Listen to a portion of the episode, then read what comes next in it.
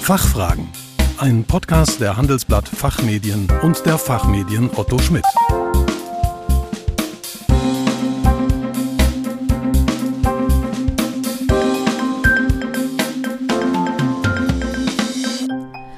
Herzlich willkommen bei den Fachfragen.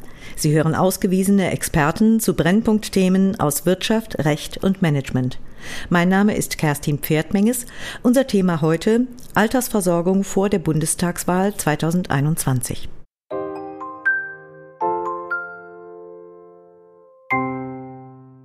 In den letzten Wochen wurden im Hinblick auf die Bundestagswahl in diesem Monat viele Themen ziemlich kontrovers diskutiert. Manche davon, wie zum Beispiel Gendersternchen oder Weihnachtsgelder an Politiker, waren eher kurzlebig. Mittlerweile sind die Parteiprogramme für die kommende Legislaturperiode veröffentlicht und werden in der Presse und in Talkshows besprochen. Ein Dauerbrenner ist in dieser Wahl natürlich auch das Thema Altersversorgung, auch wenn Schlagworte wie Haltelinien, Generationenrente, Aktienrente oder Standardprodukt aktuell eher selten die Schlagzeilen der Tagespresse beherrschen. Genau die richtige Zeit, sich mit dem Thema Rentenpolitik einmal etwas genauer auseinanderzusetzen. Mein heutiger Gesprächspartner Stefan Oecking hilft uns bei der Einordnung und gibt uns einen ersten Überblick. Er ist als Partner von Mercer in Düsseldorf tätig, beleuchtet als regelmäßiger Autor unserer Fachzeitschrift Der Betrieb betriebsrentenrechtliche Fragen und moderiert zudem seit vielen Jahren unser Praxisforum Betriebliche Altersversorgung. Guten Tag, Herr Oecking. Willkommen bei den Fachfragen. Ja, einen schönen guten Tag, Frau Pferdmenges. Herr Oecking, zunächst einmal grundsätzlich. Wie schätzen Sie die Pläne der Parteien zur Verbesserung der Altersversorgung ein? Gibt es neue, gute Ideen im Rahmen der Parteiprogramme? Werfen wir doch einmal einen Blick in diese Parteiprogramme. Bis auf AfD und Linke bekennen sich die im Bundestag vertretenen Parteien zum Drei-Säulen-System aus gesetzlicher Rente, Betriebsrente und privater Vorsorge.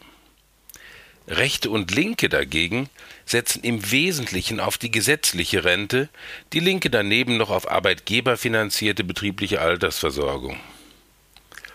Außerdem fällt beim Blick in die Programme auf, dass eine Abwandlung der unausgereiften Idee Deutschlandrente anscheinend inzwischen zum guten Ton in den Parteiprogrammen gehört, wobei die Namensgebung zum Teil sehr kreativ ist.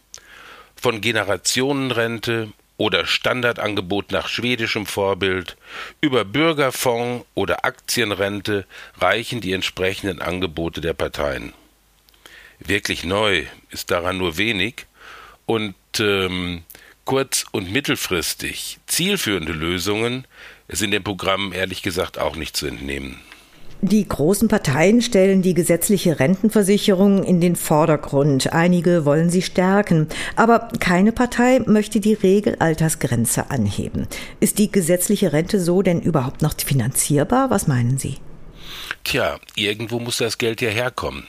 Früher gab es mal den Grundsatz, dass sich die gesetzliche Rentenversicherung bis auf staatlich bzw. sozialpolitisch motivierte Leistungskomponenten aus den Beiträgen selbst finanziert.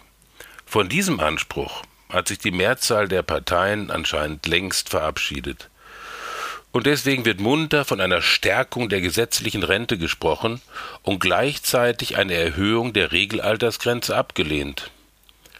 Die Beiträge sollen aber auch nicht wesentlich erhöht werden, um die nächsten Generationen nicht übermäßig zu belasten. Damit bleiben ja nur die Steuermittel, die aber dann ebenfalls der nächsten Generation entzogen werden. Wohin eine solche Vogel-Strauß-Politik führt, sieht man bereits heute an der stellenweise maroden Infrastruktur. Immerhin möchte die FDP wenigstens den Nachholfaktor der gesetzlichen Rente reaktivieren, also ursprünglich erforderliche Rentenkürzungen mit späteren Erhöhungen verrechnen, was mehr als sachgerecht ist. Die anderen Parteien haben nicht mal dieses kleine Instrument auf der Agenda. Ehrlich ist das nicht. Die Enttäuschungen sind aus meiner Sicht vorprogrammiert und die Frustration über die Politik und die Politiker wird dadurch über kurz oder lang weiter zunehmen. Politiker sollten ehrlicher sein, auch wenn es schwerfällt. Jetzt erwartet ja die Politik seit Jahren, dass mehr betriebliche Altersversorgung aufgebaut wird. Wo sehen Sie denn aktuell die wichtigsten Themenfelder und Herausforderungen? Ich sehe vor allem drei Felder. Alle derzeitigen Durchführungswege einer betrieblichen Altersversorgung leiden unter den anhaltend niedrigen Zinsen. Viele Versorgungswerke haben deshalb enorme Schwierigkeiten, die versprochenen Leistungen auch tatsächlich zu finanzieren. Zum Zweiten, das relativ neue Modell der reinen Beitragszusage, das diese Probleme ja eigentlich nicht aufweist und ganz im Gegenteil generationengerecht und nachhaltig die Versorgung finanziert, wird von den Tarifpartnern derzeit nicht in gebotenem Umfang und mit dem erforderlichen Nachdruck angegangen. Und drittens mindern die hohen Sozialabgaben von etwas unter 20 Prozent der späteren Auszahlungen aus allen betrieblichen Versorgungssystemen die Bereitschaft der Menschen, selbst in betriebliche Versorgung zu investieren. Und haben die Politiker diese Zusammenhänge denn auf dem Radar? Ehrlich gesagt, wenn man die Parteiprogramme so studiert, hat man nicht den Eindruck. Anstatt die bestehenden Systeme und ihren steuer- und aufsichtsrechtlichen Rahmen zu reformieren, erfinden Politiker lieber neue Systeme wie die bereits angesprochenen vielen Varianten der sogenannten Deutschlandrente. Immerhin sind sehr zarte Ansätze erkennbar, deren Umsetzung aber oft unklar bleibt. CDU, CSU wollen das Sozialpartnermodell von Hindernissen befreien. Die SPD deutet mit ihrer Bevorzugung tarifvertraglicher und kollektiver Altersversorgung das Sozialpartnermodell mit der reinen Beitragszusage zumindest mal an und hat sich außerdem die Abschaffung der Doppel- und Vollverbeitragung der Versorgungsleistungen auf die Fahnen geschrieben. Die Grünen wollen die reine Beitragszusage für kleine Unternehmen erleichtern, die FDP fordert sie sogar für alle Unternehmen. Außerdem möchte die FDP Optionsmodelle stärken, bei denen durch einen sanften Druck die Beteiligungsquote sicherlich deutlich erhöht werden könnte. Interessanterweise ist die FDP auch die einzige Partei, die sich mit den Problemen der Finanzierung bestehender betrieblicher Versorgungssysteme befasst. Zur Verbesserung der Situation bestehender Pensionseinrichtungen fordert sie eine Lockerung der Anlagevorschriften ohne jedoch auszuführen, wie diese überhaupt aufsichtsrechtlich umsetzbar sein könnte. Aber ein erster zielführender Ansatz kann das auf jeden Fall aus meiner Sicht sein. Zusammenfassend bleibt der Eindruck, dass die Politik vielfach die Finanzierungsprobleme der, der, bestehenden Versorgungseinrichtungen nicht ernst nimmt und deshalb nicht wirklich adressiert. Und wie lange können wir noch warten, ob freiwillig mehr betriebliche Altersversorgung betrieben wird? Oder brauchen wir nicht längst einen staatlichen Zwang durch ein sogenanntes Obligatorium? Was denken Sie? Tja, wie lange können wir noch warten?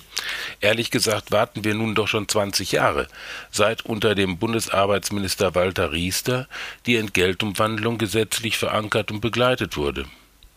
Aber die Mittel, die seitdem zusätzlich in die betriebliche Altersversorgung fließen, sind bei weitem nicht ausreichend. Die Politik ist dringend gefordert, den politischen Druck auf betrieblich gesteuerte Vorsorge und Eigenvorsorge zu erhöhen.